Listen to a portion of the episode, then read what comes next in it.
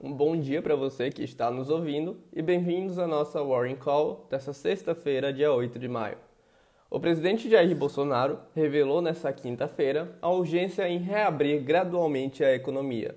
O ministro da Economia, Paulo Guedes, concordou com o presidente e disse: a indústria, atividade comercial está na UTI e não há mais espaço para postergar.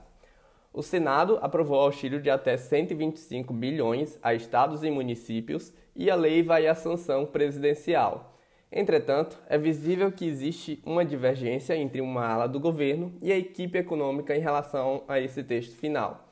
Bolsonaro afirmou, no último instante, que seguirá a cartilha econômica do ministro da Economia e irá vetar o reajuste salarial dos funcionários públicos.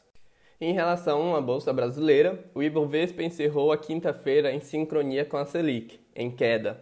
A redução da taxa para 3% pressionou os papéis dos bancos e derrubou o índice brasileiro. O Banco do Brasil compartilhou ontem os resultados do primeiro trimestre de 2020. O banco teve um lucro líquido 20% menor, se comparado com o mesmo período de 2009. Os destaques positivos do dia foram para Clabin e para Suzano, que subiram bastante com a alta do dólar nesse dia. Na bolsa americana, após a ameaça do Trump de cortar o acordo, os negociadores de comércio da China e dos Estados Unidos devem conversar na próxima semana, deixando os investidores mais animados no mercado hoje. O otimismo também em relação à reabertura da economia americana provocou uma recuperação no mercado nesta quinta-feira. Os setores de energia e de finanças, assim como as ações industriais, elevaram o Dow para 0,89% e o S&P 500 para 1,15% nessa quinta-feira.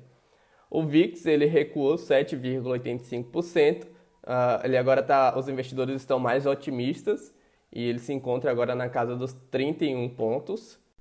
No mercado de juros futuros, a taxa de contrato do depósito interfinanceiro para janeiro de 2021 recuou de 2,74 para 2,53 nessa quinta-feira. O CDS Brasil, termômetro do risco país, subiu na sessão de pós-divulgação da taxa Selic. O índice avançou para 326,50 pontos.